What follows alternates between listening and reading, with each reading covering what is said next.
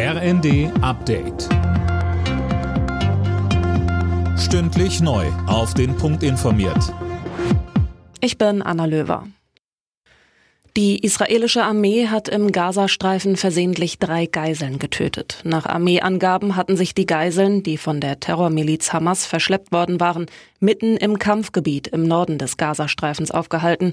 Soldaten hielten sie dann fälschlicherweise für eine Bedrohung und erschossen sie. Die Armee spricht von einem tragischen Vorfall, der untersucht werden soll. Es soll ermittelt werden, wieso die Geiseln mitten im Kampfgebiet waren.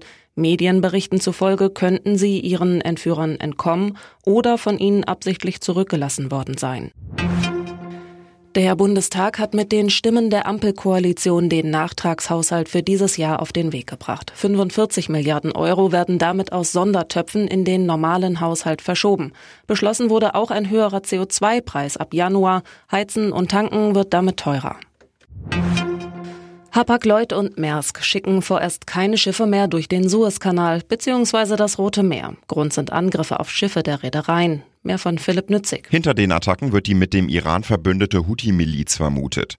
Die hatten gedroht, Schiffe an der Durchfahrt von und nach Israel zu hindern.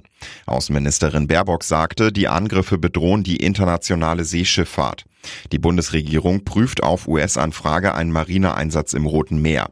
Britische, französische und US-Schiffe patrouillieren derzeit bereits in der Region. Erfolg für Prince Harry im Kampf gegen die britische Boulevardpresse. Das oberste Gericht in London sieht es als erwiesen an, dass Journalisten des Mirror Verlags das Handy des 39-Jährigen angezapft haben, um an Infos zu kommen. Harry soll deswegen umgerechnet über 160.000 Euro Entschädigung bekommen. Im Freitagsspiel der ersten Fußball-Bundesliga gab es einen Unentschieden. Borussia Mönchengladbach und Werder Bremen trennten sich 2 zu 2.